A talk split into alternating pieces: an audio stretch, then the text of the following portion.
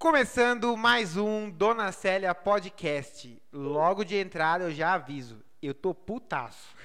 Furou o pneu do meu carro vindo para cá, ou seja, já deu errado. Comecei a fazer o setup da parada, quebrou o meu tripé. Tô gravando no celular porque não aguento o tripé, não aguenta a minha câmera mais. Entendeu? Mas é isso. Apesar das adversidades, não deixaremos nossa audiência, nossa grande audiência, nossa audiência preferida na mão. Estamos aqui de novo, eu, Laurence Cabeça Luna, igual o UFC, estávamos discutindo isso agora. Ricardo Petinho The Little Carvalho. Black. The Little Black. É, então vamos lá. Ricardo, The Little Black, The Little Black. Petinho Carvalho. Adiantou. E o convidado de hoje é o Luiz Felipe Ceboso Luna. Todo mundo aqui vai ter um apelido, só que o Ceboso já tem um ce- o Ceboso, entendeu? Então, Já sou eu, já. o, a apresentação é o nome. Vou ensinar vocês que da audiência que não estão familiarizados com a apresentação de nome com apelido. Você fala o nome da pessoa, se for composto, fala o nome composto, igual Luiz Felipe, Ceboso, e depois o sobrenome. Beleza? Assim estamos, assim começamos o nosso podcast e o nosso querido Petinho vai tomar as rédeas.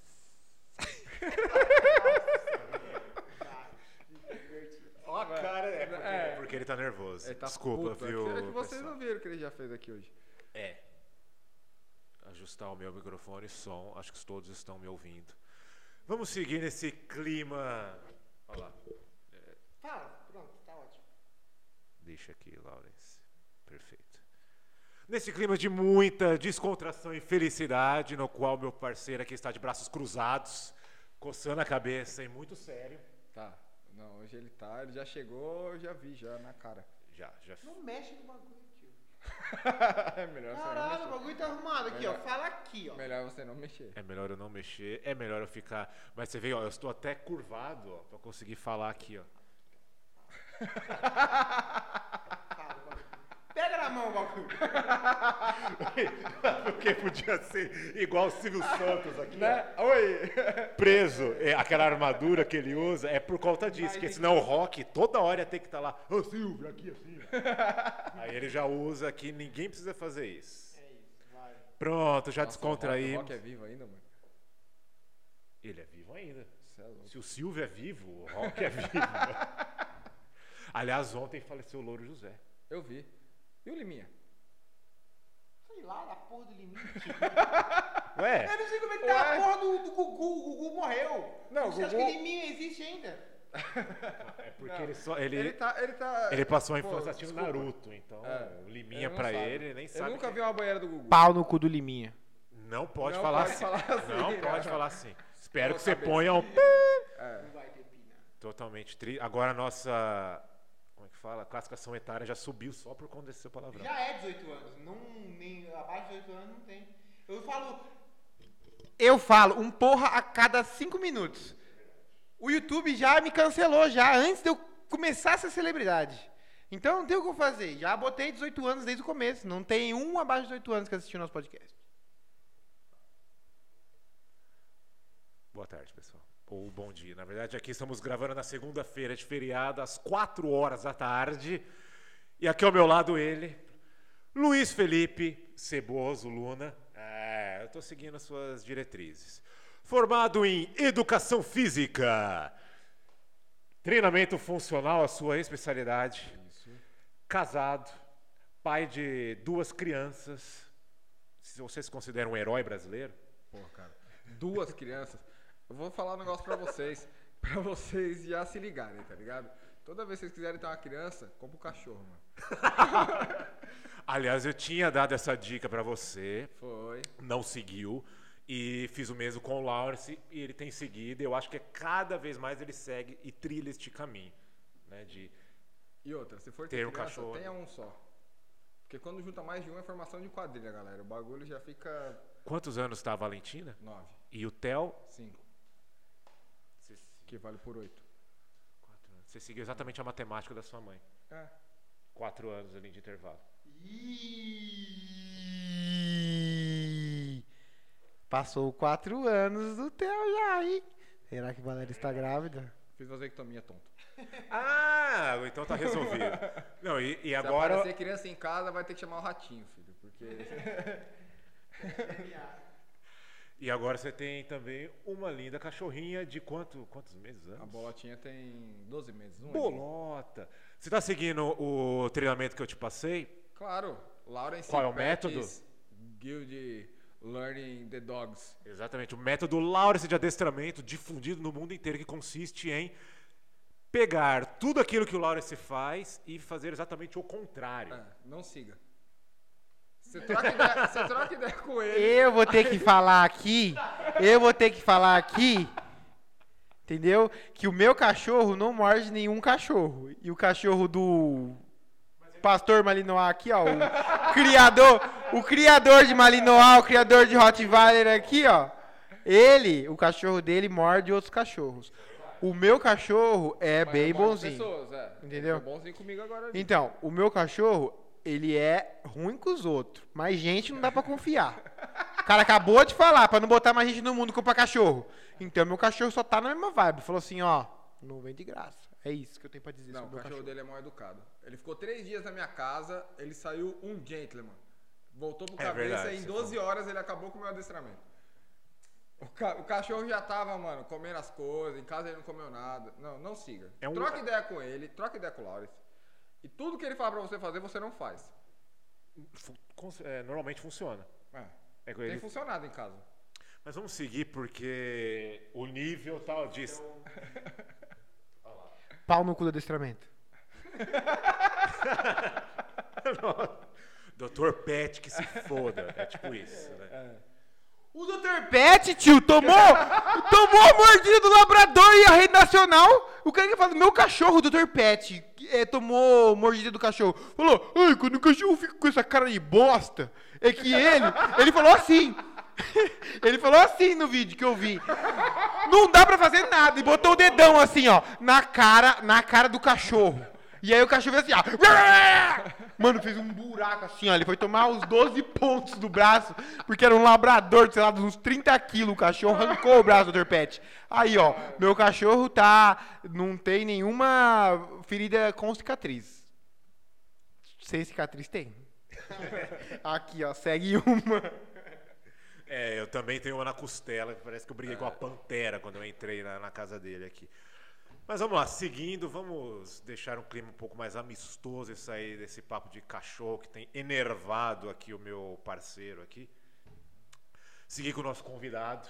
É, além de tudo isso que eu falei, você também é faixa preta de jiu-jitsu. Isso mesmo. Isso mesmo. Quantos anos você começou a fazer jiu-jitsu? Você lembra? 13? 13 anos. 13 pra 14, acho.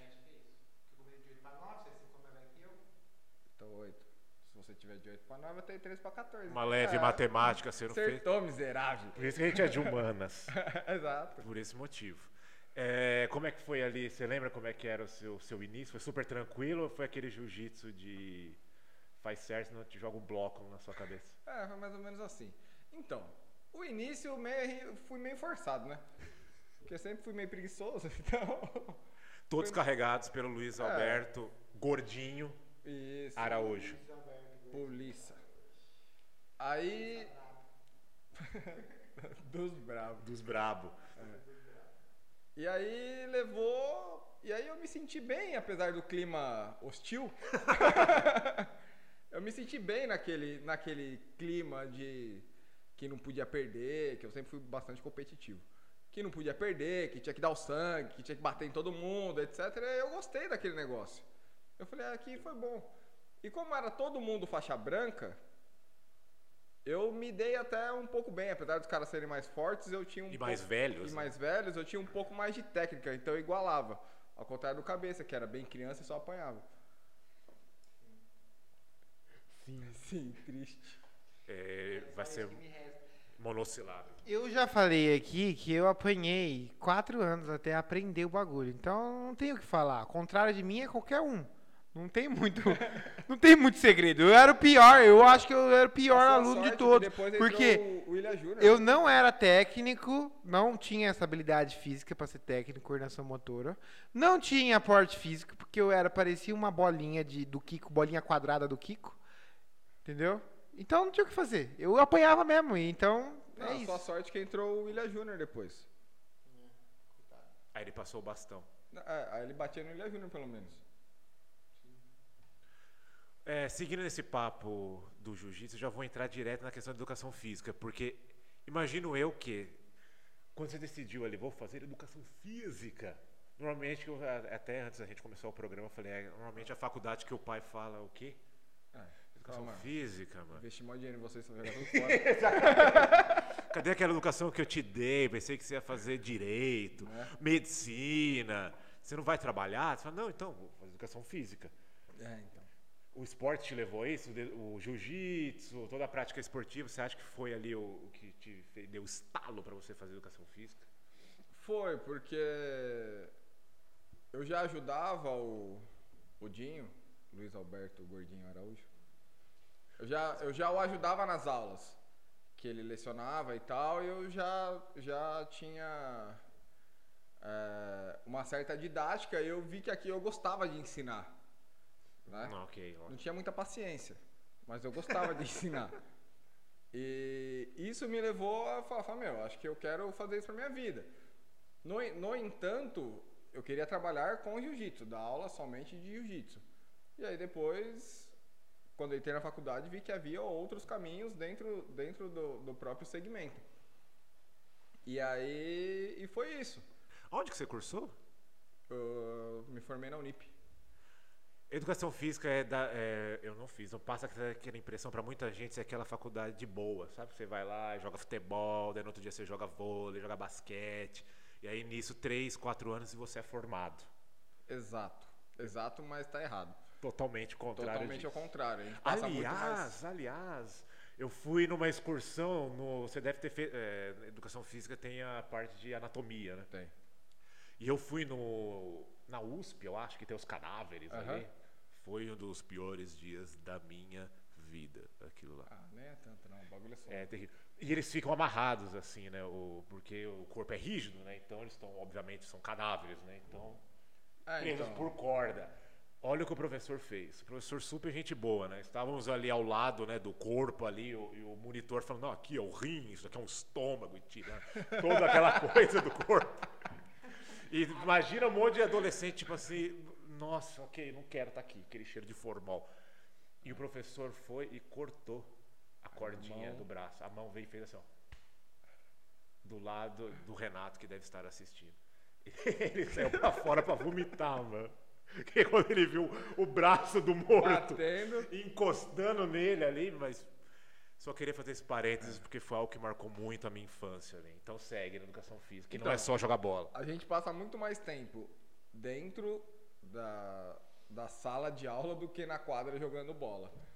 Porque a verdade é, a gente precisa conhecer o corpo humano como um todo, precisa saber a biomecânica que do, do corpo humano para os diversos exercícios que existem e qual o bem que isso traz. A fisiologia, enquanto você pratica aquilo, o que, o que traz de bom, o que é ruim, etc, etc. E a gente vai pra quadra, a gente não vai pra quadra pra jogar bola, não é mistão. Ô, time de camisa contra o sem camisa, tá ligado? Vamos bater uma bola. Na quadra, a gente aprende a ensinar aquela modalidade, seja futsal, basquete, enfim, qualquer, um, qualquer uma delas.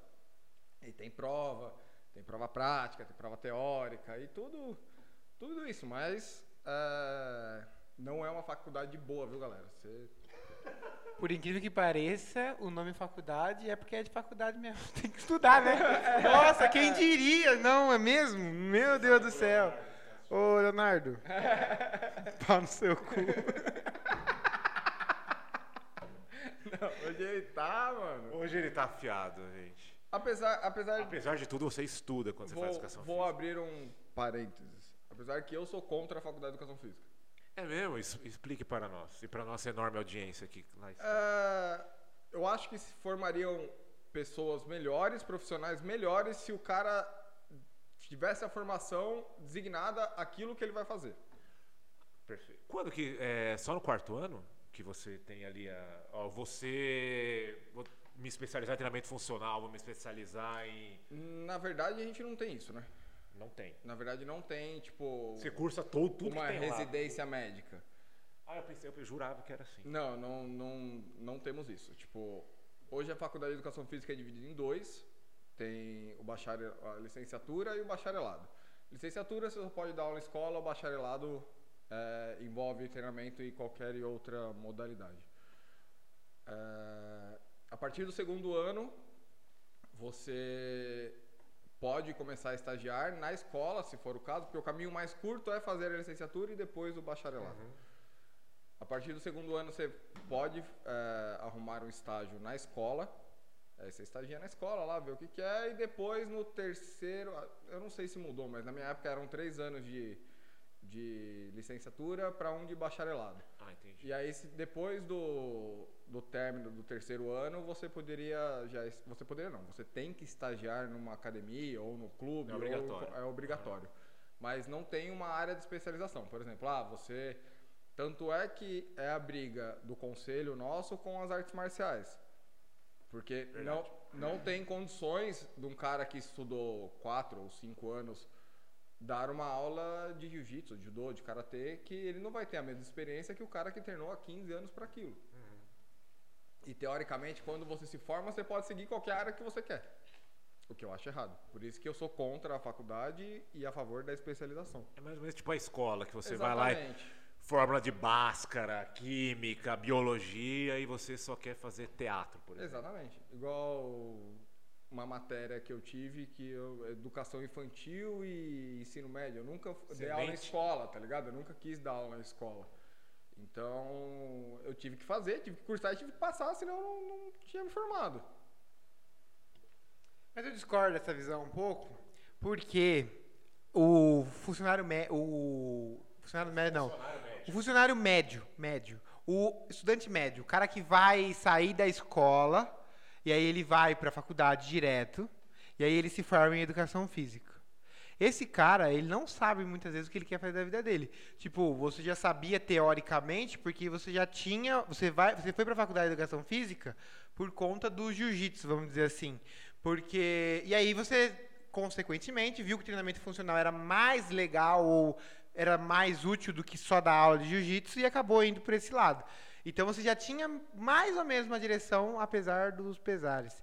Só que o cara que está se formando na faculdade, ele não sabe o que ele vai fazer. Ele vai descobrir depois que ele se formar, né? Tipo, aí ele vai fazer, por exemplo, vai dar aula em escola, ele vai dar aula em academia, vai dar aula de personal, e aí ele vai ver qual que é o melhor para ele.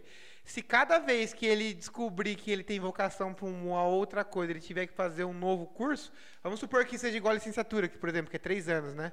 É isso. E o cara tenha que fazer três anos de faculdade, cada, cada especialização que ele tenha, ou dois anos, vai. Tipo, o cara vai ter 10 anos de faculdade para trabalhar na mesma coisa. Eu sou a favor, por exemplo, de cursos extras. Por exemplo, o cara, ele termina a faculdade, aí para ele dar uma aula de educação, que é a genérica, que ele pode seguir qualquer carreira dele. Aí, vamos supor, o mercado regula isso. Tipo, profe- a escola pública tem que passar no concurso. A escola particular, as melhores, elas vão querer um cara que tenha especialização futebol, sei lá, em basquete, em educação infantil, em prezinho, em, whatever, entendeu? Então, eu acho que é a visão do. Eu acho errado, por exemplo, limitar, igual acontece os caras quererem. Já quiseram, na verdade, hoje não querem mais, né? A educação física interferir na luta, por exemplo, que é um bagulho que eu acho coisado, que eu acho que é zoado. Mas o cara que se forma em quatro anos de faculdade, para ele se especializar em alguma coisa, para ele decidir uma especialização, porque uma especialização demora. Quantos anos você demorou para se especializar no que você está hoje? Tipo assim, to- total, assim, depois que você saiu da faculdade, quantos cursos? Muitos. Então, muitos três anos, vai, quatro anos a mais. E aí o cara, ele vai sair dali da faculdade, vai se testar tudo, vai ter a oportunidade de trabalhar em tudo. E aí ele se especializa no que for. Porque quando o cara tá no mercado de trabalho, ou ele especializa ou ele morre, né? Porque o cara. Não, hoje é em o que dia. acontece na nossa área. O cara não se especializa e ele morre dentro de uma sala de musculação. Não, tudo bem, mas aí ele E não aí ganha você- dinheiro na sala de acha- musculação. aí- tudo bem, mas aí você acha ruim. e aí você acha ruim o cara não te atender bem. Porque ele não faz o que ele quer. Ele faz o que ele tá sendo teoricamente pago. O que sobrou pra É, o ele que sobrou pra ele, então. Mas isso é, eu acredito que é em qualquer profissão, né? O cara, por exemplo, que se especializou fotógrafo pra tirar foto de casamento e não consegue casamento e vai tirar foto de mulher pelada em revista C, D, E, ele tá eu acredito que ele, eu acredito que ele não tá feliz, entendeu? O fotógrafo que se especializou em casamento e tá e ele quer tirar foto, ele quer trabalhar, ele só tem essa especialização. E ele quer tirar foto de casamento, só que ele não consegue serviço lá e tem que fazer uns jobs extras Não, até ele mas conseguir. Você tá, falando, tá falando, tipo, vou usar um modelo americano que aqui não é- não- nada americano é aplicável aqui, mas tudo bem. Tipo, você quer ser técnico de natação, certo? Você faz lá aula de biomecânica. Então, mas o meu ponto é que ele não quer, ele não sabe o que ele quer.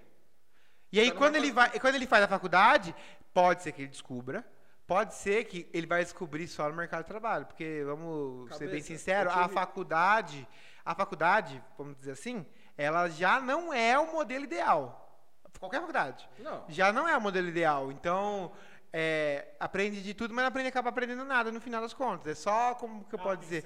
Isso. É igual, por exemplo, quem passa no concurso. Eu passei no concurso e, tipo, eu cheguei lá pra trabalhar e não sabia nada. E aí eu perguntei, mas ah, o que, que a gente vai. Que, como é que é? Qual que, qual, onde que eu vejo? Ah, lugar nenhum, a gente vai te ensinar aqui do zero. Então, o concurso seria, entre aspas, um balizamento para saber quem que é burro, quem que não é, quem que consegue passar aquela fase e consegue trabalhar naquele canto. Pode ser que você não queira dar aula para educação infantil, ou aula de lazer, ou aula para velho, ou aula para idoso. Velho não. Velho é quando o idoso é chato. não. Aí quando então, é- quando é, é legal, esse aí que você é não um quer. O idoso é o senhorzinho. É. Então, mas o, o. Você pode ser que você não queira. Mas você descobriu que você não queria como? Fazendo a aula, que era uma bosta, entendeu? Você falou, Nossa, que aula esquisita. Você acha que eu vou aula querer. que era ruim. Você acha que eu vou querer. você chegou lá pra ver a matéria, se foi exposto aquela matéria. E por quanto tempo você faz a matéria? Seis meses?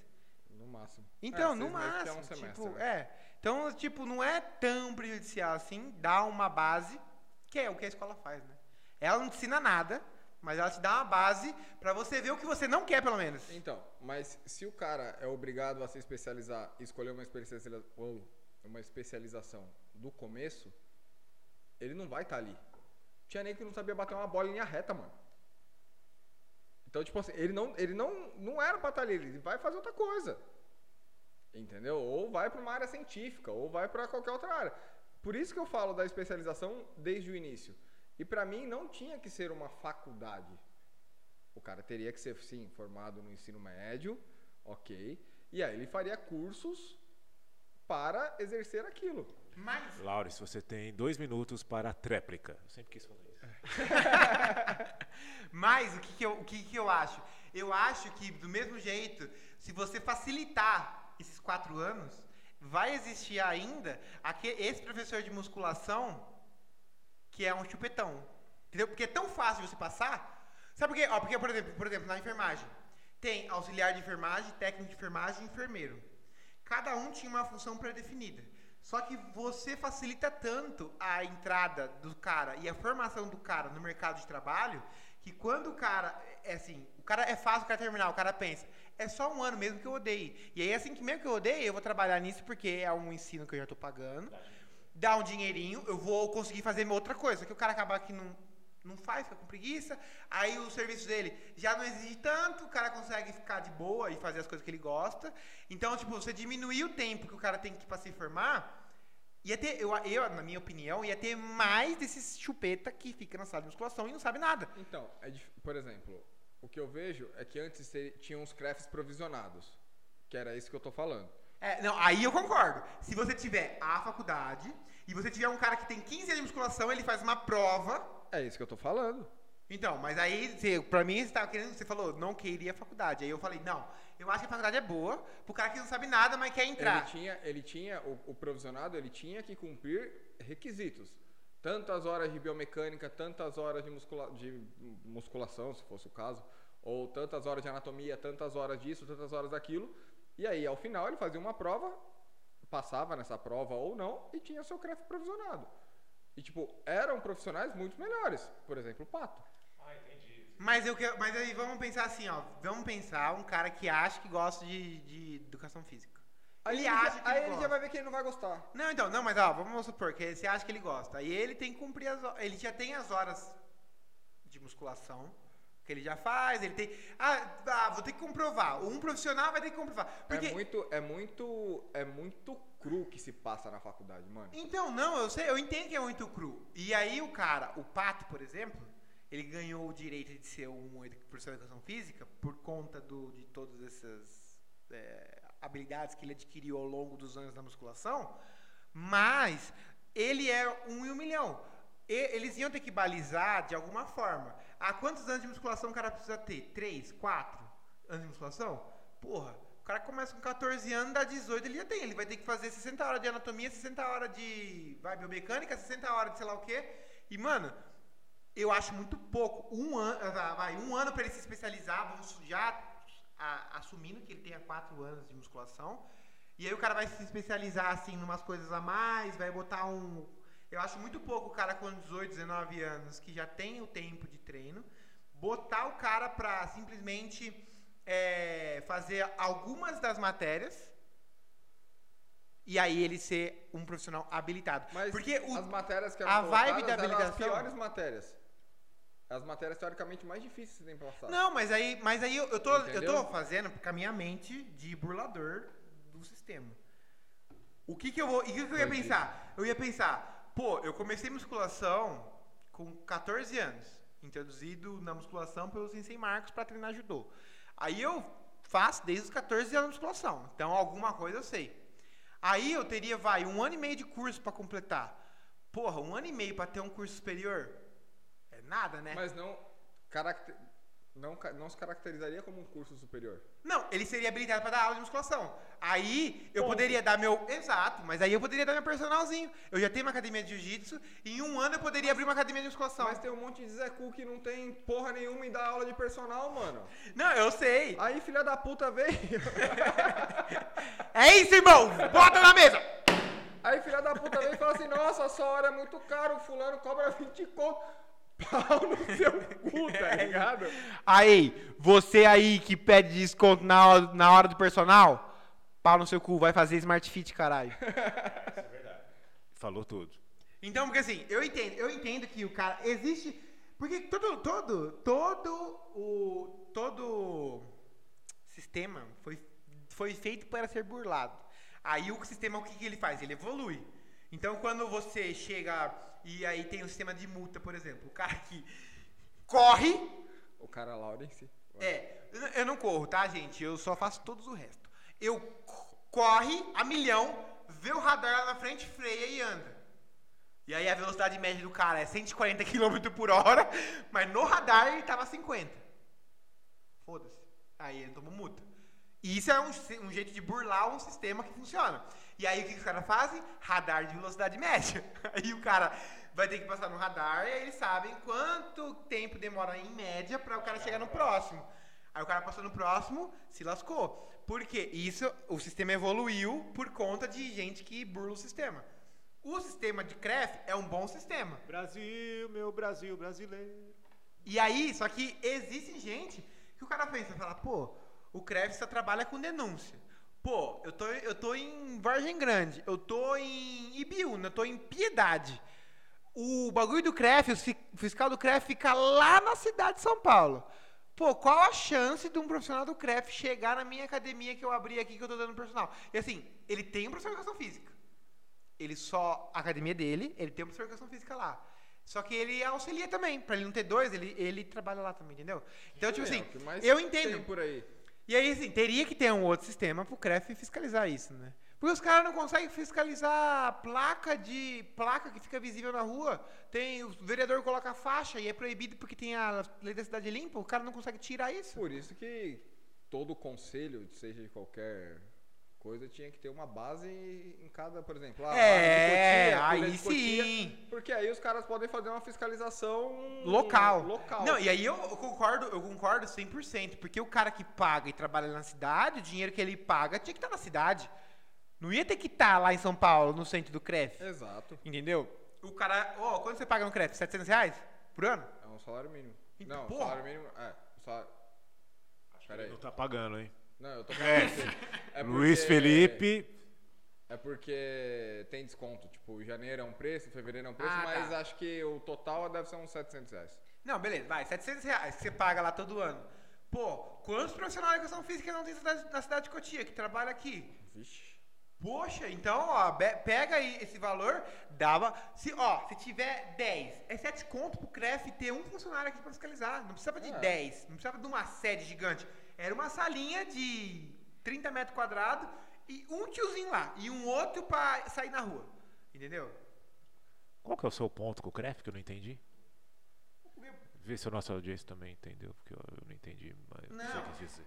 O meu ponto não é com o CREF, o meu ponto é com a faculdade. Tá, então, você tava falando da faculdade. Então não, mas aí vo- entrou no CREF. com o CREF, né? Mas entrou no CREF. E aí, mas isso é uma outra discussão. Não, isso é uma outra discussão, porque é, aí entrou na faculdade, a gente começou falando do, do bagulho do CREF, e eu falei que eu discordava. Mas assim, igual falou, eu acho, voltando na faculdade, que se tivesse menos, se tivesse mais abertura, além do bacharel e da licenciatura, para o cara entrar no mercado de trabalho pela área da educação física, ia marginalizar muito mais uma, uma profissão que já é marginalizada. O, Rica- o Ricardo começou falando, essa é uma profissão que todo mundo fala, né? Tipo, É, tipo, você, não sabe, você não sabe o que vai fazer, vai fazer educação física. exato, ADM, tá ligado? é tipo isso. O que você vê de gente que ministra aula, entre aspas, sem nunca ter pisado na faculdade de educação Sim. física, né? Os mahamudras que o digam. Ou o cara fez seis, seis meses, fez um semestre. Isso, e aí tá lá cara é dando aula online e tudo mais. Então, assim, eu entendo que nada é perfeito.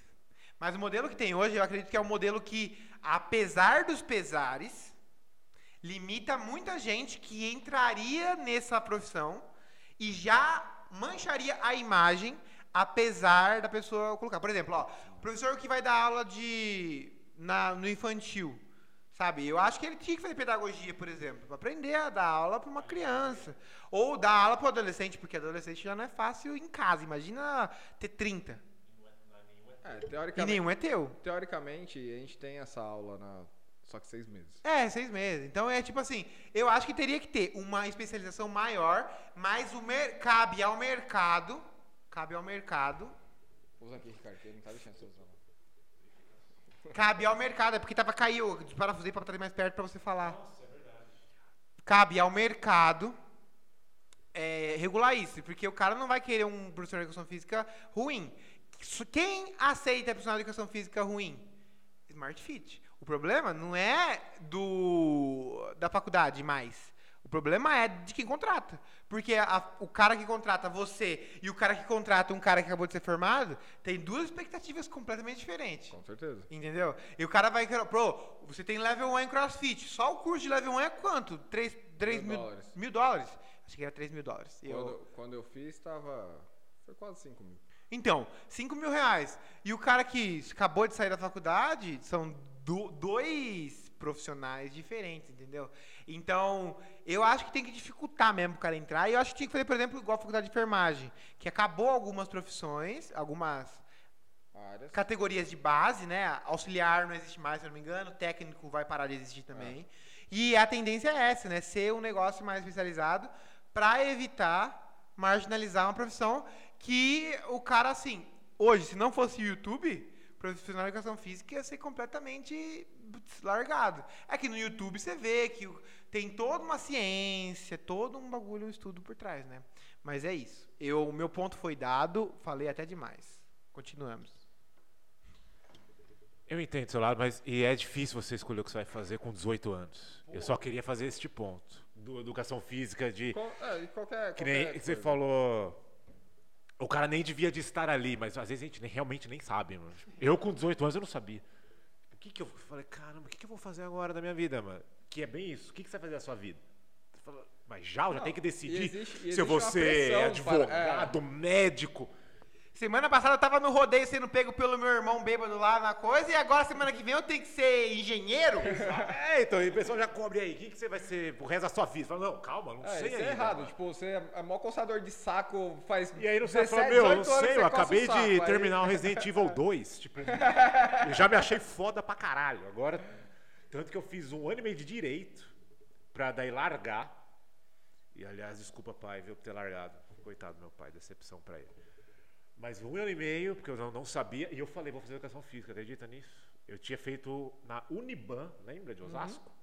Vestibular.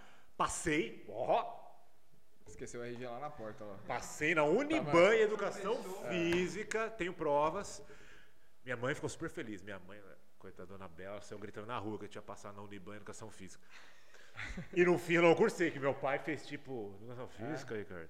É isso mesmo? É isso mesmo que você quer pra sua vida, mas por quê? Porque eu fazia academia, eu, já tinha isso em mente e tal. Acabei não cursando, fui fazer direito, frustrado, um ano e meio, peguei DP em todos os semestres. Tudo bem que foram só três, mas peguei em todos. É, pra daí falar meu pai que eu ia largar e aí fazer publicidade e propaganda. Que aí eu me formei, é nóis. E é isso. Mas é difícil, por isso que eu perguntei pra você. Voltando uma hora atrás do jiu-jitsu. Porque é, é difícil, meu. Tipo, vou cursar o quê, meu? E pelo menos você tinha essa base no esporte que te levou pra educação física ali. É, porque eu já tinha experiência de como era lecionar, né? Tipo, querendo ou não, o jiu-jitsu me, pro- me proporcionou essa experiência.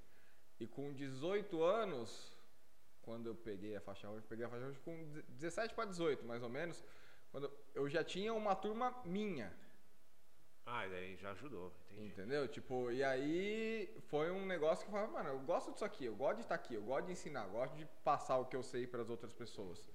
E aí foi o foi um por isso que eu escolhi esse caminho. Mas Mas já, tinha, já tinha outra coisa em mente também, porque você não precisa ser um formado em educação física para dar aula de jiu-jitsu. Você já tava sabia- pensando em. Eu sabia disso. O Cabeça falou no, no, no podcast passado sobre o Beto, que o Beto era legal e tal. É o E Beto. Salve, Beto. Um abraço pro Beto. Tem que mandar o bagulho pro Beto, porque Tem. nós estamos falando do Beto. Porra, eu não, eu não, eu não penso, não lembro do Beto. Gilberto, é Gilberto Toledo? Acho que é. Eu, eu não. procurar agora no Instagram. Eu não penso, e não falo do Beto, não lembro do Beto, o quê, 25 tá anos já. E lembrei ontem, on- on- ontem não, é quando que girou? Quarta-feira, é osso, então, salve Beto, é nóis. Então continua aí, Ceboso. Então, e o Beto fazia educação física. E o Beto sempre foi um cara muito legal. E o Beto, tipo, ele era mais velho que eu também, né? Que, que a gente e tal.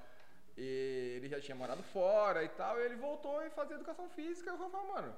Ele falava que era legal, que isso, que aquilo. E você já tava que... naquela fase de decisão, tipo, o que, que É, eu vou fazer da minha vida? Educação física. Educação, falei, mano, vou fazer educação física, porque eu gosto de fazer um negócio. Ele falou, meu, e ele já falava, tem outras áreas pra você seguir lá dentro, não é só de jiu-jitsu, porque naquela época jiu-jitsu não dava dinheiro. E hoje, pra dar dinheiro, você precisa se especializar realmente na área como Não, qualquer é, coisa. É, é bem abrangente. Né? Muita, É, muito- muitas variáveis. Porque você, como toda área do esporte, você briga com um Zé Cu aí que eu vou te falar, viu?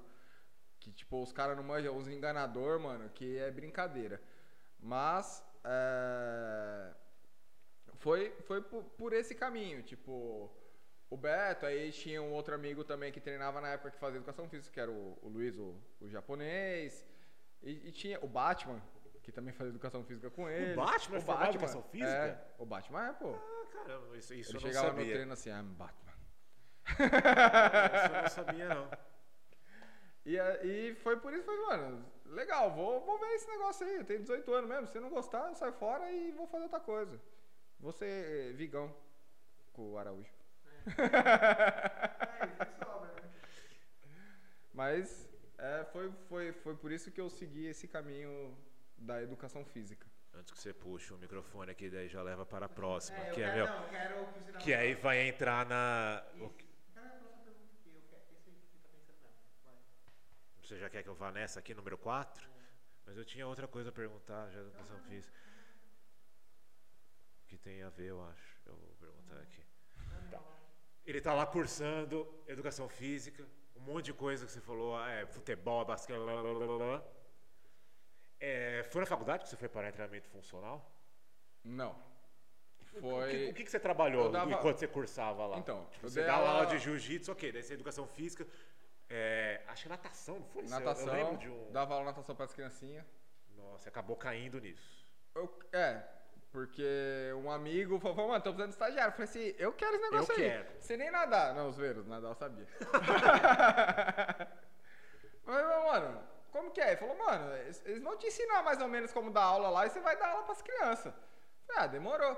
Aí, cheguei lá, cheguei a primeira aula, falou assim, pega a pranchinha aí, ó, faz as crianças bater o pé. E aí eu vi que eu tinha que fazer os bagulhos sozinho, tá ligado? e... E aí eu fiquei dois, três anos quase Na natação. na natação. E aí eu já tava de saco cheio, mano, porque, puta, tinha umas crianças chatas pra caralho, eu queria mudar de Ah, área, e etc, etc, etc. E aí eu arrumei um estágio de musculação em outra academia, Aqui em Cotia também. aqui em Cotia também. Tá. E aí, nessa academia, eu conheci a Patrícia Ávila, que é uma profissional bem reconhecida na área e muito reconhecida na nossa região aqui. Um abraço pra Patrícia. O- E a Paty falou assim: Luiz, eu vejo sua didática. Você já viu o que é treinamento funcional? aí eu falei: não, Lá nunca. tinha? Nessa, ela- nessa academia tinha? Não, não tinha. Mas ela dava aula. Ela, ela já trabalhava com isso. Ela falou: você já viu? Quando foi isso? Eu tenho que querer te cortar de novo. 2009. Porque não 2009, era muito 2008. comum, né? O treinamento funcional não, Não, era. não comum, era. né? Era puxar ferro e. Exatamente. E aí falava que treinamento funcional era sair correndo nos coninhos, tá e- ligado? É, tipo, pegar a escadinha lá de. Exatamente. Isso era, obstáculos. isso era o treinamento funcional. E aí eu falei, vou ver. E ela falou assim, meu, ó, tem esse curso aqui do Core 360, não sei o que, dá uma olhada, vê, vê como que faz e tal, aproveita que tá com umas promoções, não sei o que, beleza. Se eu não me engano, eu participei acho que da quinta ou sexta turma do Core 360 aqui em São Paulo. Pra você ver Bem que tipo, foi, no, foi no começo realmente. E aí eu falei, meu, isso aqui é bem legal. Isso aqui não é correr no coninho, tá ligado? Só, só deixa eu esclarecer uma coisa. Treinamento funcional, galera, se refere às funcionalidades do corpo, que é empurrar, puxar, agachar e as dominâncias de quadril, tá? Não é virar pneu, pelo amor de Deus, e nem socar a marreta no pneu. E nem subir em árvore. E nem subir árvore, não é nada disso. Você, você não, não vai fazer slackline, tá ligado? O monstro não vai sair da jaula, é outra coisa, mano. então. É, é, Imagina é em 2009. Exatamente, imagina em 2009. Os caras acham que treinamento funcional era subir em pé na bola e fazer elevação lateral, É, tá ligado? Tipo, Porque no- nos Estados Unidos tava pegando isso daí. Exato, nos Estados Unidos já, já tinha pego, na É, verdade. Aqui era muito novo. E aí você tinha uns vídeos aleatórios no YouTube que não era o YouTube de hoje, tipo, você falava, caralho, da hora isso aí, vou dar segunda-feira pro meu aluno de personal na academia, tá ligado? Era mais ou menos isso. E aí quando eu fiz o curso do Core 360, eu falei, meu, acho que é com isso que eu quero trabalhar. Ah, perfeito. E aí depois eu fiz o curso do TRX, da fita de suspensão lá.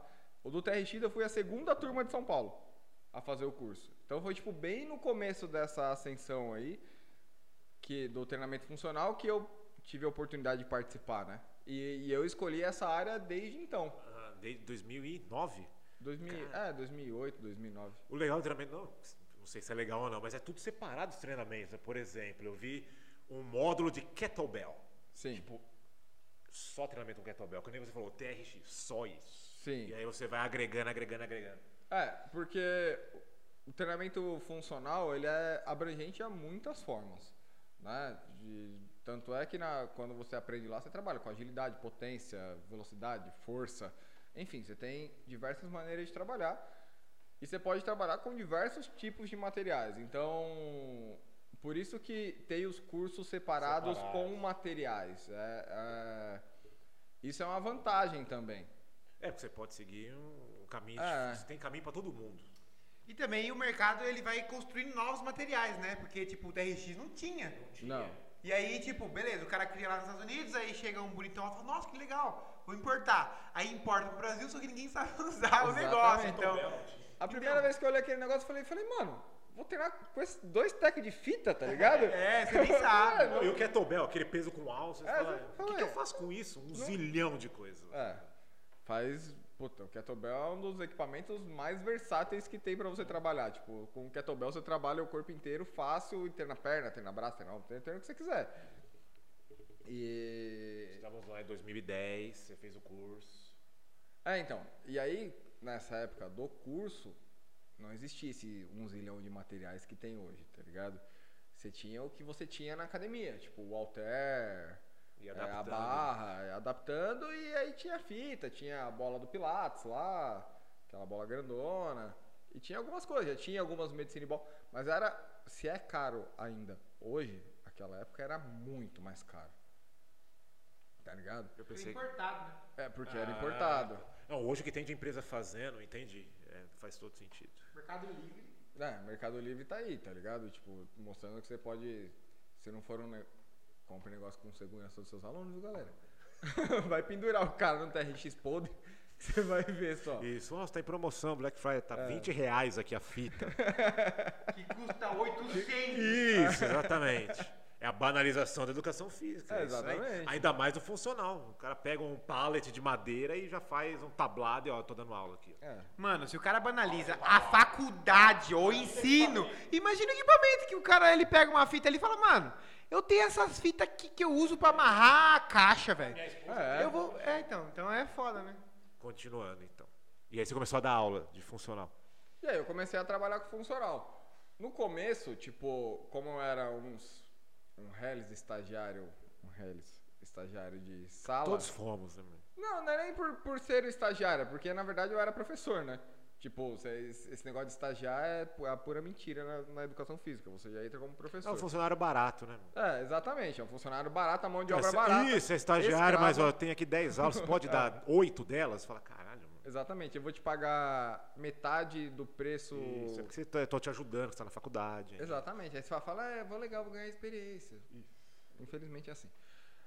E aí o que eu comecei a fazer? Eu comecei a montar as fichas dos alunos da musculação com algumas coisas de treinamento funcional. E aí os alunos começou a me enxergar, começaram a me enxergar como, como um profissional diferenciado. Porque eles tinham estavam fazendo coisas que eles não faziam Sim, novidade ainda. uma, mano. uma novidade e tal, não sei o quê. E aí, nessa academia que eu trabalhava, era eu que fazia isso e o Cláudio, que ele tratava os, os pacientes dele, ele é fisioterapeuta, ele tratava os pacientes dele com treinamento funcional também. E a gente aprendia junto, eu com ele, tipo, a gente trocava muita ideia e tal, não sei o quê. E com a, com a, a Patrícia, que, tinha, que eu tirava muita dúvida com ela sobre, sobre como realizar, sobre isso, sobre aquilo. Mas, eh, se ainda hoje, isso 12 anos depois, o pessoal acha que treinamento funcional é correr no cone, é fazer escadinha, etc, etc, etc. Imagina naquela época que você tirava um elástico da bolsa e o cara falava, ah, é funcional, né? É, zoava, os caras do é, vai treinar funcional com- aí. Vai né? treinar com elastiquinho, Meu é, Deus, gente. frango. Pega 100 quilos no supino, É, seu exatamente. lixo. É exatamente isso. E aí foi quando eu comecei a ter a minha gama de clientes. Que, tipo, os caras me procuravam por ter um treinamento diferenciado do que eles estavam acostumados na musculação. E é isso. Esperei a pergunta, tá ligado? Eu vi, então, ok. É. Mas é interessante, isso eu não sabia. Ok, seguiu dando suas aulas, treinamento funcional, nananá, professor de jiu-jitsu, ju- juntava os dois, eu lembro que você ficava igual um louco pra cima e pra baixo. Sim. E aí chegamos no ponto que eu acho que a maioria das pessoas que conhece você e não teve a oportunidade de saber ou não, é, ficou sem jeito de perguntar. Em 2013 aconteceu um episódio que mudou sua vida para sempre. Sim. O que aconteceu em 2013? Em 2013 eu sofri um acidente de moto. Onde eu bati de frente com outra moto. Aonde foi isso? Aqui na estrada da Roselândia. Aqui, Você né? estava indo dar aula? Eu tava indo dar aula de jiu-jitsu em Jandira, que era uma aula mais tarde que eu dava.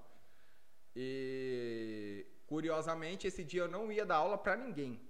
Ah, você não ia dar aula Não, não ia dar aula para ninguém. É tipo o universo conspirando Exatamente. mesmo. E assim, eu tava dando. com- eu Já tinha a Valentina nessa época, então eu tava dando comida pra Valentina. Meu telefone tocou, um aluno de personal falou assim: e aí, mano, eu vou conseguir chegar, você consegue me dar aula? Aí eu falei: puta, vou falar que eu não vou. Uhum.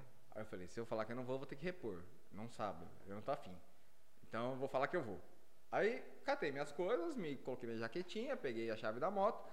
E aí meu sogro falou, falou assim, Luiz, vai de carro. Aí eu falei, não, não vou de carro, não precisa. O tempo tá bom, vou de moto, é rapidão, daqui a pouco eu tô aí. Não, Sempre tem dessas, cara. Aí ele falou, Luiz, ele. Um detalhe, ele nunca tinha me oferecido carro. Sempre tem dessas. Aí ele falou, Luiz, vai de carro, o carro tá aí, parado. Vai de carro. Na moto é mais rápido. Eu falei, não, é rapidinho, rapidinho eu tô aí. Aí eu fui dar aula para esse aluno, eu tava com um horário bem. é, Apertado? Não, bem espaçado, assim, da Ah, aula tá, que eu tinha que Ah, da, da entendi. aula que eu tinha que dar em Jandira. Aí eu fiquei lá batendo papo com ele, mó cara na frente da academia, e aí eu saí.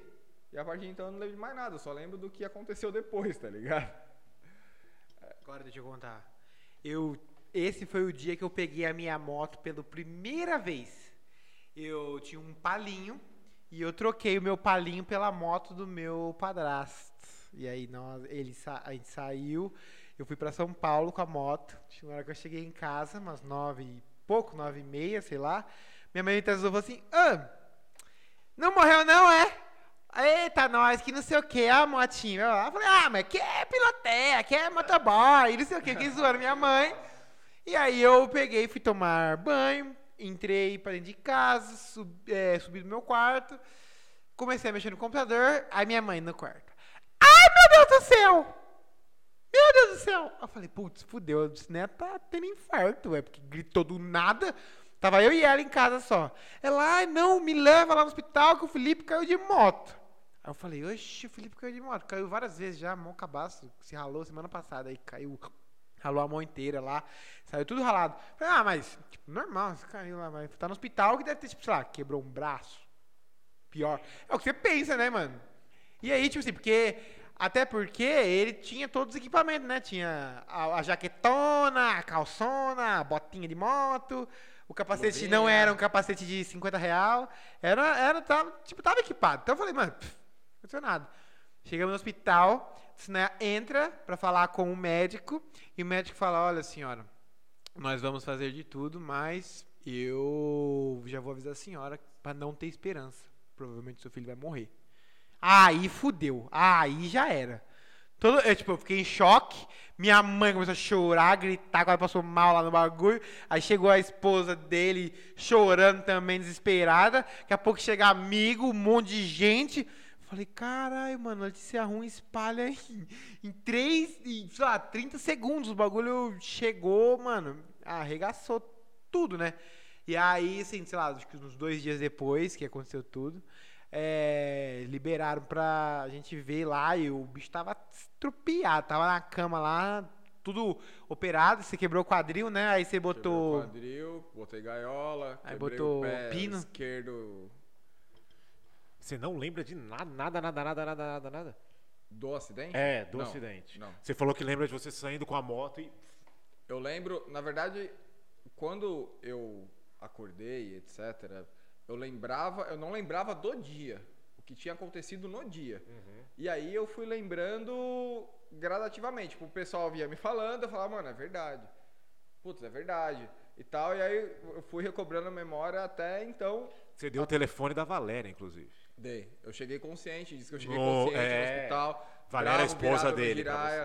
O, a Valéria tinha um aluno lá nesse hospital, o Tyrone. Tyrone, né? Tailone. Eu lembro Tailone. desse maluco Tá, tá. porque foi engraçado que ele contou que o Ceboso chegou ameaçando outro cara de morte. O cara tava tudo estrupiado, prestes a morrer, e falou: Eu vou matar aquele filho da puta, eu vou matar. Cadê ele que eu vou matar? delirando, com certeza delirando. Mas o que eu lembro que falaram é que eles dão um remédio no hospital quando é trauma assim grande, pra você não lembrar mesmo. Então provavelmente deve ter causado uma amnésia de curto prazo ali, sei lá, algo do tipo. E você foi lembrando aos poucos. De longo prazo, né? Mas Porque eles- Faz sete anos. É, então, não. Mas você esquece de curto prazo, que você não perdeu a vida antes, né? É a amnésia ali de curto prazo, porque. Ah, pra não ficar com trauma, né? Porque imagina, deve ter doído consideravelmente. Mano, Porra. bato meu dedinho na, na, na quina do bagulho, doeu. Imagina você que teve que pôr gaiola no quadril, mano. Não, não foi só isso, né? Tipo, uma artéria da perna foi pro saco, os médicos cortaram a calça, saiu os órgãos pra fora.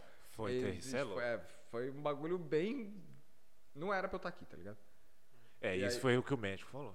E- Se você não tivesse. A estrutura do seu corpo ajudou o, o médico. Sim. Você é daquela época. Porque. Você tava além- super treinado pra cima e pra baixo, educação física, jiu-jitsu, a porra É, toda. Eu tava treinando muito jiu-jitsu e tava treinando. E pelo menos uma vez por dia fazia um treino de uma hora, uma hora e meia de treinamento funcional. Aham, é, então. E aí eu. Foi a melhor. Tipo. Se fosse apenas um rapaz preparando- latino-americano apoiado por É. mais de 50 mil manos, você tinha ido pro saco. Tinha, tinha. O médico falou que. Tem um episódio que mi- minha esposa conta que o médico chegou e falou assim, na, na UTI, ela tava lá comigo lá de companhia, eu lá na UTI, aí o médico falou assim, falou, nossa, ele é muito forte. Aí a minha esposa achou que ele tava falando sobre, tipo, o forte sobre um todo, tá ligado? Aí falou assim, não, ele é muito forte. Falou, não, não, você não tá entendendo. Eu vi ele por dentro, dá pra ver a, a, a parede abdominal dele. Ele falou, ele é muito forte realmente, ele é forte de forte, a musculatura dele é forte. Aí ela, ah, tá. Ah, perfeito então, doutor. Não falo mais nada, então. Não, então tá bom, você tá falando, você viu, né? Você andou e sua moto depois? É, porque. Não, todo mundo ficou proibido de andar de moto. Mano, eu cheguei em casa, aí eu fui, eu fui embora um pouquinho antes, minha mãe não quis vir embora, aí eu vim em- embora pra casa, porque a gente teve que pegar a moto dele que tava nos guarda lá. E aí eu vim pra casa, depois trouxe a moto pra casa e eu cheguei em casa. Minha mãe veio no outro dia, que a gente assistiu, ah, mãe, vai lá descansar, não sei o quê. Ela chegou em casa, pegou um pedaço de ferro e quis bater na minha moto. Ninguém vai andar com essa porra. Eu falei, mas bate na dele. Aí ele, mas você não vai andar com isso aqui nunca mais. Mas eu falei, mas eu vendo, não precisa quebrar ela. Ela é cara, tá ligado? Não precisa, cara. Eu não tenho dinheiro pra comprar outra do zero. Aí acabou que eu tive que vender de novo. Na verdade, eu devolvi a moto pro meu, pro meu padrasto e aí ele me devolveu, aí ele me devolveu o carro. E aí minha mãe ajudou a pagar por uns meses, mas logo depois eu já entrei no fórum e aí eu pude pagar tranquilamente meu carrito. Ou seja, nessa família, pessoal, não haverá um campeão de motocross nunca. É. De jeito nenhum. É, eu lembro de, obviamente, todos nós lembramos do seu período na UTI, que foi longo pra caramba. Eu ia lá todo dia te contar a história lá pra ver se dava um sorriso, alguma coisa. Mas foi. Você tá aqui agora, né? Então não foi o pior dia da minha vida, porque você está aqui, né? É, mas, nossa, foi terrível. Eu lembro que a preocupação era o seu quadril, né? Que foi uma lesão seríssima. E a priori os médicos não se atentaram ao braço, né? A sua lesão no braço. Não, na verdade eles sabiam, mas não falavam. Ah, entendi. Tanto é que no laudo que eu saí do hospital, a lesão tá lá. Prescrita lá já.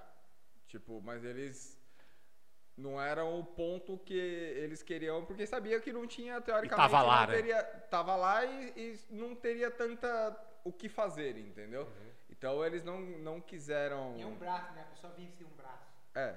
É, por isso que eu falei. Você vê ele todo remendado, igual o Frankenstein lá. Tipo, ok, o braço a gente vê depois. Porque só pra gente frisar neste ponto, você- neste acidente você perdeu o movimento do seu braço esquerdo. É, a lesão que eu tive é uma lesão de plexo, chama plexo braquial.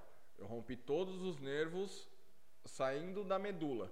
Então eu não tenho centro de informação para o braço. Eu não quebrei nada, não foi. é Porque o pessoal vai falar, foi clavícula, né? É, é exatamente.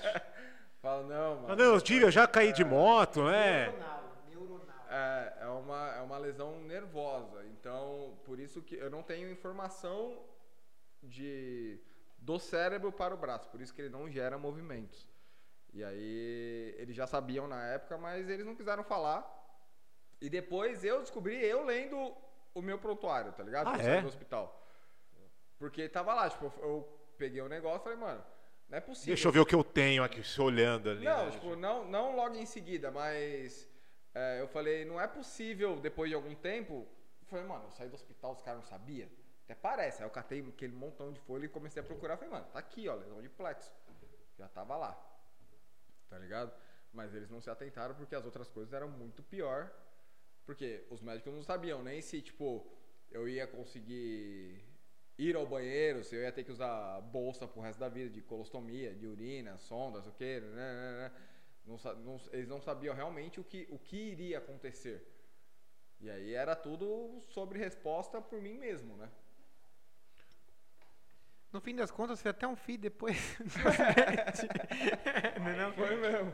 Porque o Theo tem 5 anos, igual ele falou no começo, e então 2020 a 2015, o acidente foi 2013, então, É.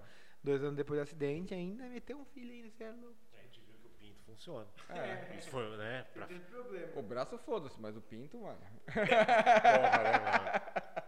Você chegou a fazer uma cirurgia na. é, foi na USP que você fez? Nas clínicas. Você fez uma cirurgia. é, como é que eu posso falar? Tipo de teste, alguma coisa assim? Então, na verdade, Pra ver se recuperava o Pra ver se movimento. recuperava os movimen- o movimento do o movimento do braço. É, é o meu ou o dele você tá falando? Ah, tá. Tá cada vez mais longe do bagulho. Não, não é isso. Tá ótimo. Segue. Então, foi uma cirurgia para ver se conseguia reaver algum movimento do braço e da mão. Da mão eu já sabia quando eu fiz ia ser muito difícil. Na cirurgia eu tirei um músculo, uma, duas musculaturas da perna, dois adutores, musculatura aqui da, parte de dentro da coxa. Coloquei uma no bíceps, uma no antebraço. E, e alguns nervos de alguns outros pontos. Tipo Tá. um ponto da respiração e tal, não sei o quê pro cérebro tentar fazer um gato, tipo uma gambiarra, pra ver se conseguia mandar algum sinal pro braço pra, pra ele ter algum movimento. Eu não tinha nem sensibilidade, tanto é que eu tenho uma queimadura na mão aqui, ó.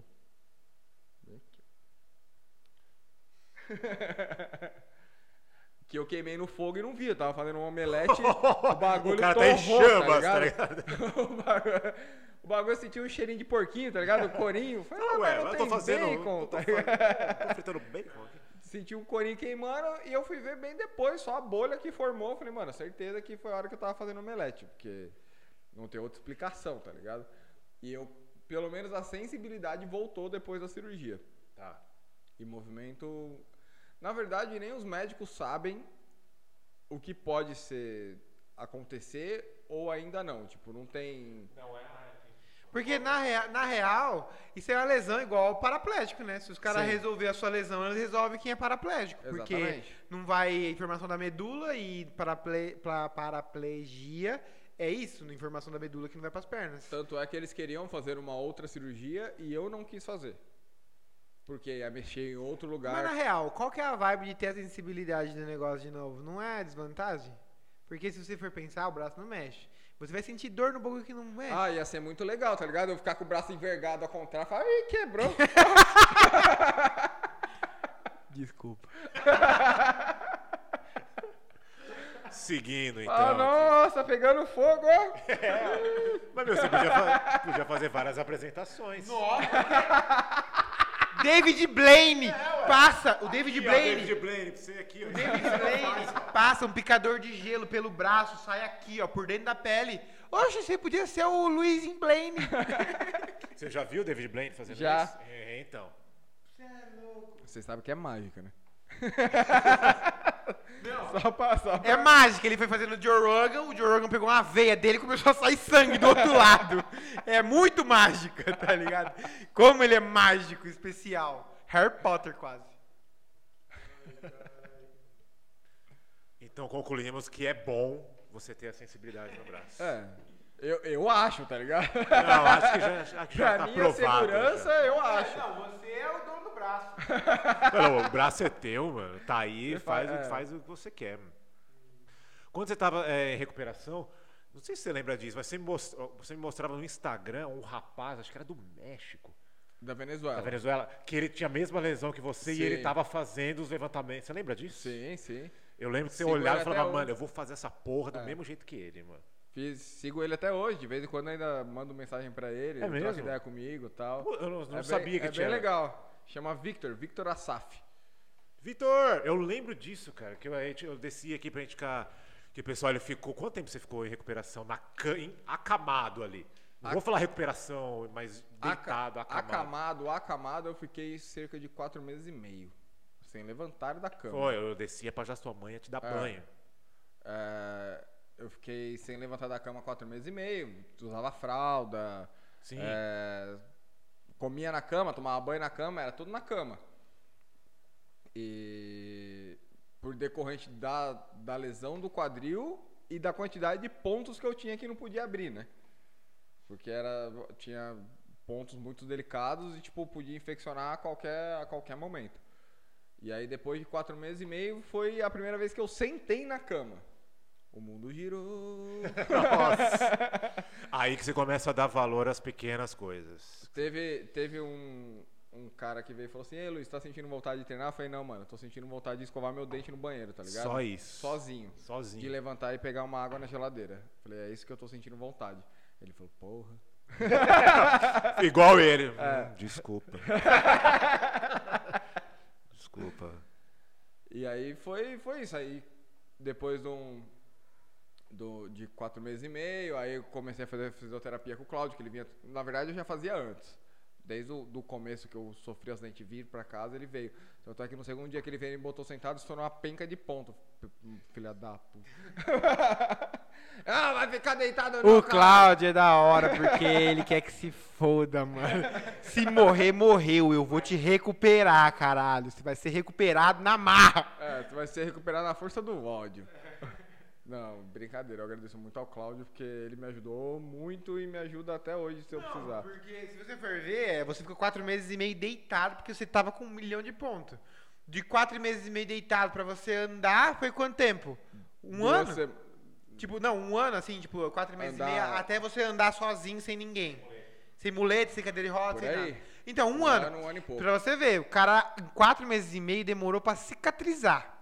Se não fosse a, a fisioterapia, o, porque tinha o Claudio, tinha mais um outro cara que E vinha. tinha o Thiago também. Então, se não fosse esses dois caras, você nunca ia levantar em um ano. E Não, levantar e andar, né? previsto- Era previsto eu começar a levantar em um ano. Tipo, a cicatrização pra começar a fazer as coisas em um ano. É, não, então, olha o quanto Em um que, ano eu já treinava. quanto que adiantou a, a recuperação, né? Sim. Porque se em um ano você tava andando e treinando, porra, a fisioterapia. Porque assim, pode. Porque, na real, eu ficava tipo assim. Mano, sabe, pô, o cara vem com uma maquininha de choque. Fica dando Aquele choquinhos, dia do nada a ver. foi da hora que eu dei na sua mão, né? Mano, aí eu falei. aí eu falei, faz em mim esse bagulho aí pra eu ver. aí eu botei o negócio, aí você desligou a maquininha. Aí eu botei lá, todo paquitão na mão, assim, ó, bonitão. Aí eu falei, liga o bagulho aí. Aí fez uma formigaçãozinha assim, ó, só um negócio. Eu falei, ah, ceboso, o bagulho. Ah, caralho, minha mão! Ele ligou no máximo, mano. Ele tava. ele tava no zero. Aí ligou um pouquinho pra eu reclamar, porque ele sabe que eu ia falar, mano. Que bagulho de bosta, velho.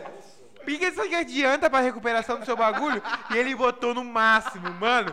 Eu não conseguia voltar a minha mão. Eu não A sorte é que o bagulho tava configurado pra 5 segundos só. Então fiquei 5 segundos. Ah, com a mãozinha assim. Ah, minha mãozinha toda torta aqui, ó, parecendo o mini do, do Austin Power. E aí, na hora que chegou, na hora que o bagulho parou, eu consegui arrancar rapidinho, assim, mano, porque o bagulho é realmente foda. Porque parece só um choquinho. É só um choquinho. É só um movimentozinho. É só deixar. as- Porra, mas o negócio acelerou.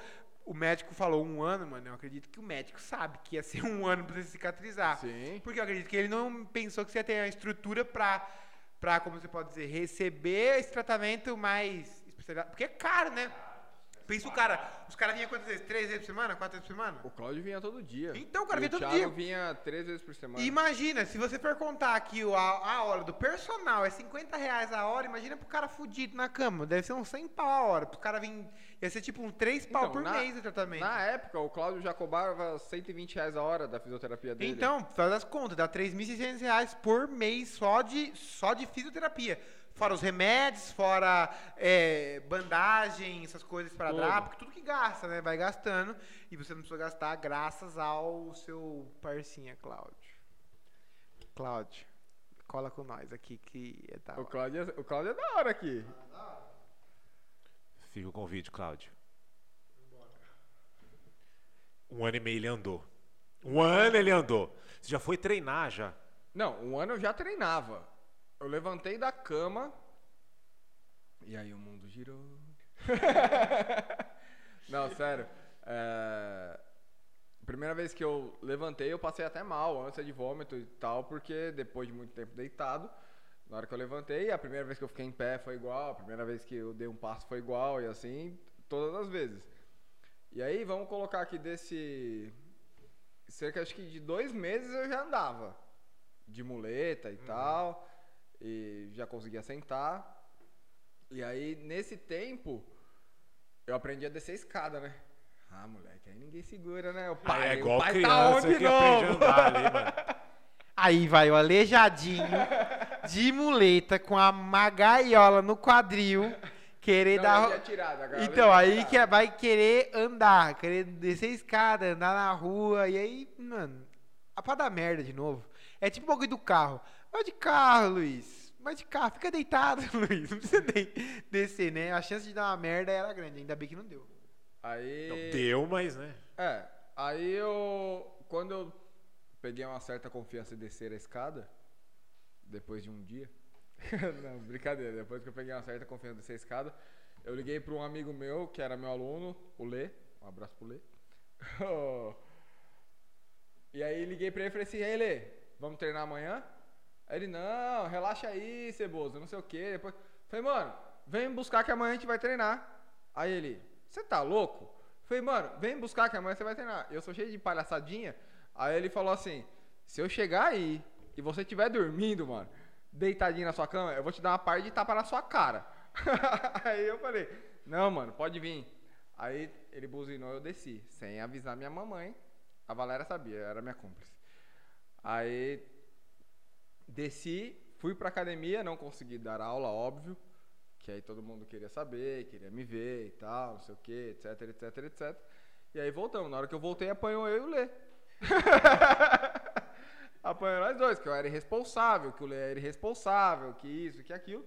E a partir desse dia eu voltei a dar aula, mesmo de bota e muleta. Porque eu já não aguentava mais ficar em casa. E aí foi quando eu voltei, e aí, como eu já tinha falado no começo, o Cláudio usa os exercícios físicos como tratamento, como meio de tratamento para pra fisioterapia dele. E aí eu tava cada vez mais forte, aí eu fui melhorando. Tanto é que se vocês buscarem no meu Instagram, eu tenho vídeo de eu fazendo le- levantamento olímpico de bota, tipo, Tem mesmo. é, remando de bota e assim vai. É, aquela bota ortopédica, né? Não bota de cowboy. O... é, melhor, melhor, É melhor falar, é, né? Melhor falar. Não é uma tá- galocha. Cara, Nossa, que professor bosta. Treina É. de bota. De bota, mano. É. É, então. Pessoa chegando lá em casa lá de botinha. Pode ser. Top. Eu, eu e o Theo, eu e o Theo de galocha. Aí. E aí, tipo, em recuperação. E isso foi que ajudou muito minha recuperação. Até tem um, tem um episódio que, primeira vez que eu fui nas clínicas, tava lá de cadeira de roda, tudo zoado, tal, não sei o que, não levantava. Aí eu fiz uma pergunta pro, pro médico. Eu falei assim, doutor, quando eu vou poder treinar jiu-jitsu de novo? Aí um dos médicos falou assim: você não vai nem andar direito mais. Você quer treinar jiu-jitsu? Eu olhei bem pra cara dele. Falei, ah, filho da puta. Então você, então você me espera. É só o que você precisava. Então, é, então, tipo, então me aguarda. Aí, quando eu consegui fazer meu primeiro snatch, meu primeiro levantamento olímpico, com uma mão só, e filmou tal, não sei o que, eu vi, aí tinha uma consulta na semana, aí eu vi o médico passar, aí lá fui eu, né? De moletinha, pá, todo manquitola. Falei, doutor, você lembra de Dead. mim? Eu Falei, lembra de mim? Aí ele olhou e falou, lembro. Falei, lembra que você falou pra mim que eu nunca mais ia nem andar? Tá aqui, ó. Aí mostrei o vídeo pra ele, ele ficou com puta cara de cu, né? Daí ele falou: Desculpa. Aí ele ficou com uma puta cara de cu, eu falei assim, isso é só pra você ver a motivação que toda vez que alguém fala que eu não vou conseguir, É a maior motivação. É pra mostrar. Eu falei, mas cuidado, né? Nem todo mundo tem essa cabeça boa e a família boa e os amigos bons que eu tenho pra, tipo, conseguir fazer as paradas. Então, ele... É, não, aí ele... Não foi isso que eu quis dizer. Eu falei, lógico que foi, sua boca. Aí a Valéria me tirou de lá porque eu já tava arrumando confusão com o médico, né? Nessa questão de motivação, isso eu nunca te perguntei, mas o que, que passou pela sua cabeça? O que, que você sentiu quando você falou, meu, meu braço não vai mexer mais? E você era faixa preta de jiu-jitsu, é faixa preta de jiu-jitsu, dava aula, é, do tipo, meu, o que, que eu vou fazer agora? Eu vou conseguir dar aula, vou fazer isso, vou fazer aquilo, mas quando você Eu sei que você saiu do, do hospital e tudo, você viu o laudo, mas aí você pensa, acho que vai dar. Fez a operação, É. acho que vai dar. Daí não, realmente não vai dar mais. Então, eu sempre tive. Só um te cortando, porque eu, quando você tá se recuperando, é, eu pensava, tipo, meu, putz, como é que o Felipe vai sair disso, né? Tipo, você era ativo pra caralho, você sempre foi espoleta, nervoso. Falei, Meu, quer ver? A chance de você cair numa deprê de- e falar, cara, olha o que aconteceu comigo, não vou conseguir fazer mais. Ah, caralho, vou tomar no cu, sei lá o quê. Eu achava que ia acontecer o contrário com você, que você ia ficar chateado, triste, cair numa deprê foi, meu, o contrário, assim, extremamente o contrário. Como eu falei, desde o início, você mostrar o vídeo daquele rapaz. Falei, meu, eu vou fazer igual ele, mano, eu vou fazer exercício. Olha o que eu consigo fazer. Olha o que ele faz, levanta peso com um braço só, cara, eu vou fazer a mesma coisa. Só cortando os dois, por que você não cortou o braço? Não funciona, caralho! Ó, pensa comigo. É um pezinho morto? Você tem que amarrar, você tem que usar ele coisado, você queimou ele no fogão, tá ligado? Por que você não fosse o médico? Arranca o Mas tá lá, né? Então, Eu vou- tá lá. Eu vou responder os dois na mesma pergunta. Isso, é. Mano, acho que é mais ou menos a Você falou assim, doutor, já que não resolveu a primeira cirurgia, Você arranca. já perguntou. Por favor, nosso convidado. Que ele quer ficar. Né? Arranca. Ó, então. Puta que pariu. A pergunta uma já A tava. minha- a é, minha é. foi bem Eu mais vou- legal, eu né, vou- mano? Muito, mas, mas sem dúvida. Mas vou responder os dois na mesma, na mesma resposta. Porque eu não quis primeiro. Não, zoeira. Pau no seu cu. o braço é meu. É, tudo isso serve. tipo, o braço é meu. Ó, não. É, igual você perguntou da motivação. Cara, não foi nada fácil. Tipo, eu chorei muitas noites sozinho, sem dormir, tipo, pra ninguém ver. E chorava, e chorava, e me fazia essas perguntas. Falava, caralho, o que, que vai ser de mim?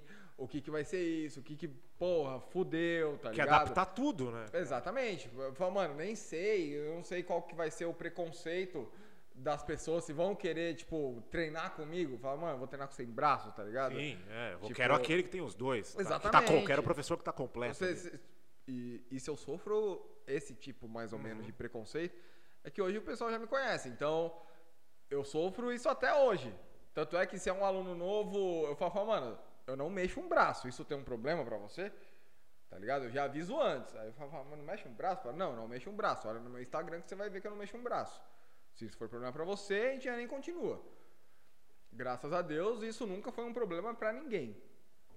Mas foram, tipo, muitas noites chorando. Teve um dia, mano, que eu acordei chorando e fui dormir chorando o dia todo, tipo, a Valéria tentando fazer os bagulho, a mãe tentando fazer os bagulho, tipo, pra ver se me animava e não, não tinha como, tá ligado? E, tipo, eu chorei o dia todo e eu acho que esse dia que eu chorei o dia todo foi realmente o divisor de águas, que desse dia pra frente eu não chorei nunca mais, tipo, sobre isso. Tá ligado? Porque eu ficava me perguntando, eu falava, tipo, eu sou um cara, não parece, mas eu sou um cara religioso, tá ligado? Eu falava, caramba, Deus, justo comigo. Por quê? Por que comigo, tá ligado? E tipo, e trocando ideia, aí, eu, aí uma hora eu falei assim, Deus, se até seu filho na hora da morte duvidou de você, quem sou eu, né? Esse merda sem um braço. Não, e tipo, e aí foi. Só que uma coisa que me motivava era, era a quantidade de pessoas que vinha por mim e para mim e para a minha família. Tipo, o Cláudio, um deles, Não, que que era apenas um colega de trabalho. O Cláudio era apenas um colega de trabalho. A gente trabalhava junto. Cara, a- o que ele movimentou, o que. Fora a família, tipo, você que vinha me ver todo santo dia, você chegava, podia estar frio, podia estar chovendo, podia. Os meus irmãos, tipo, tava ali o tempo todo, tipo, pra mim, por mim. E, e todo o resto, tipo, É, a vai juntando, né? Uma coisa. não. Todo mundo, tipo, nego que eu nem imaginava que é, gostava de mim. O cara, tipo, se mobilizando pra ver se eu precisava de ajuda, se eu É, queria meu, Precisa ajuda. de um esparadrapo. É, exata, exatamente. Tipo, eu conseguia uns bagulho e falava, caralho, mano, eu nem, não, não imaginava. E essas eu e era injusto com essas pessoas eu me manter na, na cama, entendeu? Tipo, eu, não- eu, não, eu não podia ficar em depressão, eu não podia ficar mediante a, a força de todas as outras pessoas que estavam me dando. Então, o suporte do meu acidente foi muito muito grande para eu levantar dali. Foi da onde eu tirei força. Aí eu olhava a minha filha. Fala, mano, a Valentina tem dois anos. Nossa, é verdade, como o tempo passa. né? A Valentina tem dois anos. E. Falou, mano, eu preciso criar essa menina, eu preciso levantar daqui. Tá ligado? Tipo, eu, eu, eu tenho que levantar daqui. Não é nem por mim. Uhum, já tem É- algo é- maior. É já. por todo mundo. Tipo, eu tenho uma vida que depende de mim. Então, essa foi uma das motivações. E aí você perguntou, por que você não corta esse braço? Foi uma das coisas. Eu perguntei pro médico, falei assim, eu posso arrancar? Aí o médico falou assim, não, Luiz, calma. A gente vai fazer a cirurgia e a gente vai ver. Se um dia te atrapalhar, você vê que não quer mais, etc, etc, a gente arranca. Só que não é um processo simples, só arrancar. Tem que fazer o enterro do membro. Os quê? O Enterro, enterro do, membro. Que eu entendo mesmo. Enterrar o membro, igual você morreu, você É, enterra é. você. Dá pra faculdade, o Ricardo falou lá, dá pra faculdade Mesmo inteira lá. assim, mesmo assim, você tem que. é, uma série de documentações, você tem que pagar, etc, etc, etc. Não é Nossa. simples só enterrar. Achei que ia botar, ia abrir um buraco ali no O frigorífico Matheus, ali. o Matheus até zoa, né? Fala assim, mano. Daí o cara vai lá, pega, pega o braço dele no mato, pega a digital dele, É. tem dois Luiz Felipe aí. Exatamente. O Matheus até zoa, fala, mano, o dia que você quiser arrancar, eu pego a faquinha de desossa aqui, ó. E te arranca, arranca no membro, tá ligado? arranca na articulação. E não é simples. E aí, mano, tipo, era uma coisa, igual você falou, ah, mano, atrapalha, fica pendurado, é um bagulho. Ah, velho, mas já tá aí, tá ligado? Tipo, se eu tiver que arrancar, vou ter que parar de novo, mais a pode recuperação. infeccionar. Pode infeccionar, pode morrer, né? Vou morrer, tipo. É melhor deixar ali. Melhor deixar o braço quieto. Desculpa.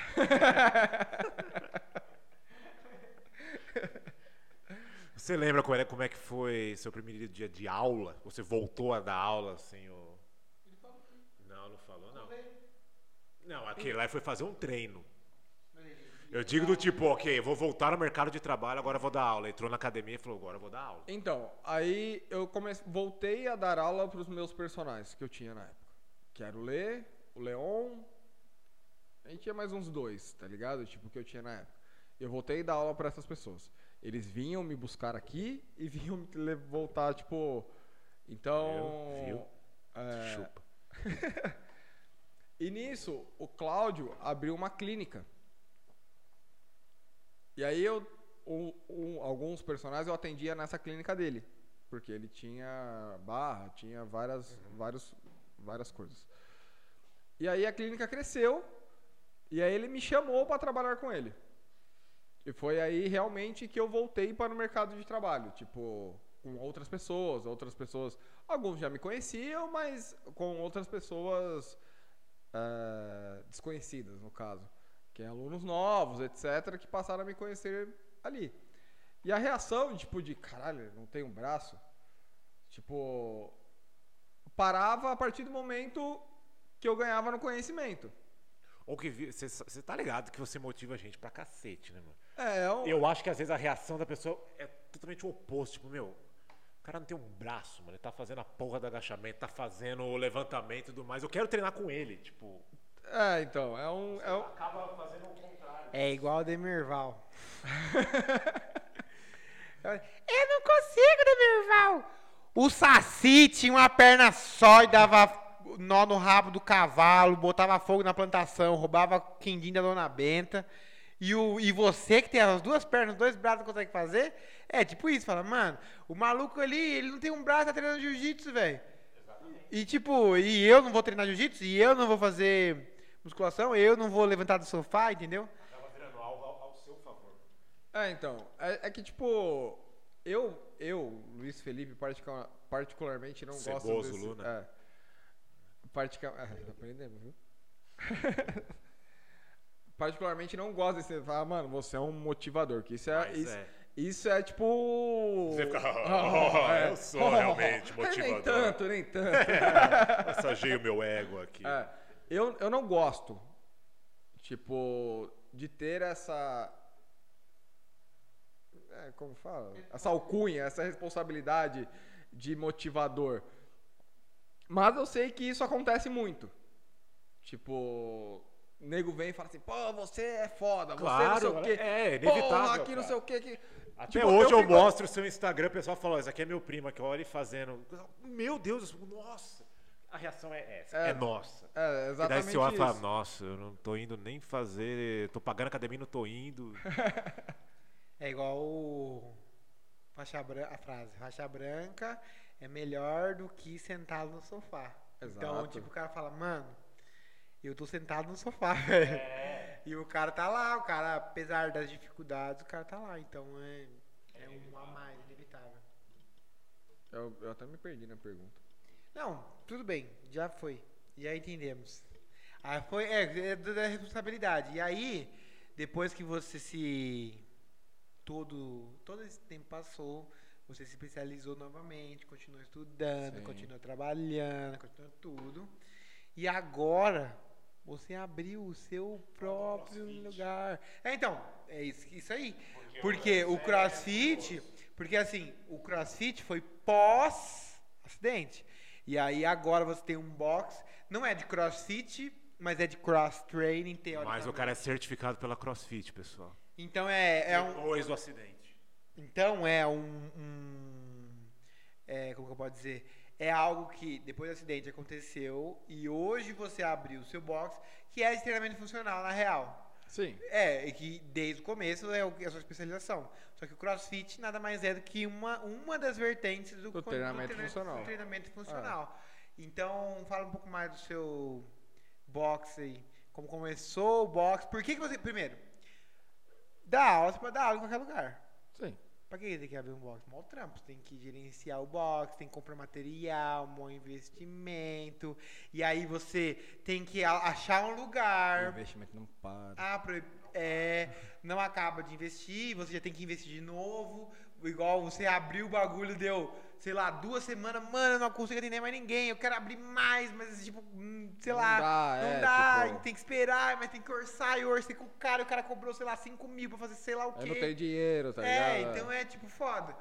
É muito mais dor de cabeça do que simplesmente, pô, eu sou professor, teoricamente. É, seria muito mais fácil você ficar boladão e dar aula numa crossfit grande do que você fazer o que você tá fazendo hoje. Entendeu? É isso. Escorra. Tá. Discorra. É, então. Pra explicar tudo isso, eu preciso voltar um pouco, tá ligado? Aí, aí beleza. Tudo isso, voltei pro mercado de trabalho tal, enfim. Aí comecei a trabalhar com crossfit, aí fui morar um tempo em Floripa, voltei pra cá, comecei a, voltei a dar aula de cross training num box lá em Vargem Grande. E aí, o pessoal que me conhecia começou a ver no Instagram. Falou: Meu, você tá de volta? Você, você tá dando aula de, de crossfit, de cross training? Porque até então eu não era level 1. Eu não tinha o certificado da crossfit para ser um O que é o coach. level 1? O level 1 nada mais é que um certificado da crossfit para você utilizar o nome é, coach, usar o método e usar o, o- o nome coach de crossfit. Você dá aula em boxe, de É, crossfit, você é tem um que ter o coach level trainer level 1. one. Mas tem level 2, level Level two? 2 vai até o level 4. Tanto é que o level 4 existem pouquíssimos no mundo, né? Qual que é a diferença? O level 1 você basicamente se é, conhece a metodologia e está apto a, a passar essa, essa metodologia. O level 2 você aprende a ser um coach. Tipo, o level 2 você. é, Forma outros pra formar. Não, é tipo, como você deve se portar durante a aula, as maneiras que você deve agir, etc, etc, etc. O level 3, se eu não me engano, ele já se baseia em como, tipo, um, é, usar o level 1, o level 2 dentro do seu box e fazê-lo crescer como negócio. Tipo, Ah, é, como... abrange mais Ex- ainda. Exatamente. O level Tá só 4 eu no não faço nem ideia. Você vai dar curso. É, o level 4 é tipo... pra quem, dá, é, pra quem os- usa o box pra dar curso. Então, mas level 3 também dá o curso. É, então. Level E 3 onde que você curso. faz esse... O... Existem as datas específicas e, aí- e aí, tipo, você tem. Geralmente são alguns box de crossfit por São Paulo, ou pelo Brasil, ou pelo mundo. E você vai lá e faz os exercícios? Como é que é? Tipo, pra, ó, você, vou te ensinar o que é o snatch, o que, que é o... Também. Mas você aprende, teoricamente, a teoria da metodologia. Tipo, o que é o crossfit, como funciona o crossfit, o porquê do crossfit, o que o crossfit faz pro seu corpo. Ah, eu, pe- o- eu jurava que você ia lá e ia fazer exercício por exercício. Falou, ok, você sabe fazer os exercícios, Não, a gente, vai faz, a gente faz exercício. você, é, você vê toda a marca To- ali. toda a marca, o porquê, o que, como fundou, a história, etc, etc, etc. Mil dólares, você falou? Mil dólares. Mil dólares e não abaixo. Hoje, um milhão de reais. é isso. Basicamente. Então, então aí eu voltei e aí começaram a me chamar. E aí eu tive uma, uma proposta de um amigo na CrossFit Grande Viana. E aí eu fui lá conversar com o dono tal. Deu certo de eu entrar na CrossFit Grande Viana. E foi a partir daí que eu também fiz o curso. E aí a CrossFit Grande Viana teve alguns percalços e tal, e a CrossFit Grande Viana fechou. E aí, antes dela fechar um pouquinho, eu já fazia meio parte da coordenação da CrossFit. E aí, outras pessoas compraram a CrossFit Granja Viana e abriram a CrossFit Granja Viana em outro local. E aí eu era o head coach da CrossFit Granja Viana. Nada mais é o head coach que é todo responsável pela, Pela pela, parte da, da CrossFit, da montagem de treinos, dos professores, etc, etc, etc. Trabalhei algum tempo, tive alguns problemas lá. E aí já fazia tempo que eu queria ter o meu espaço. E aí eu não tinha dinheiro, e aí quando apareceu o dinheiro eu não tinha o local, que tipo assim, não é, é só o dinheiro de você ir lá comprar os equipamentos e vamos funcionar, tá ligado? É onde você vai abrir, etc. Aí vem toda a burocracia de como montar um negócio.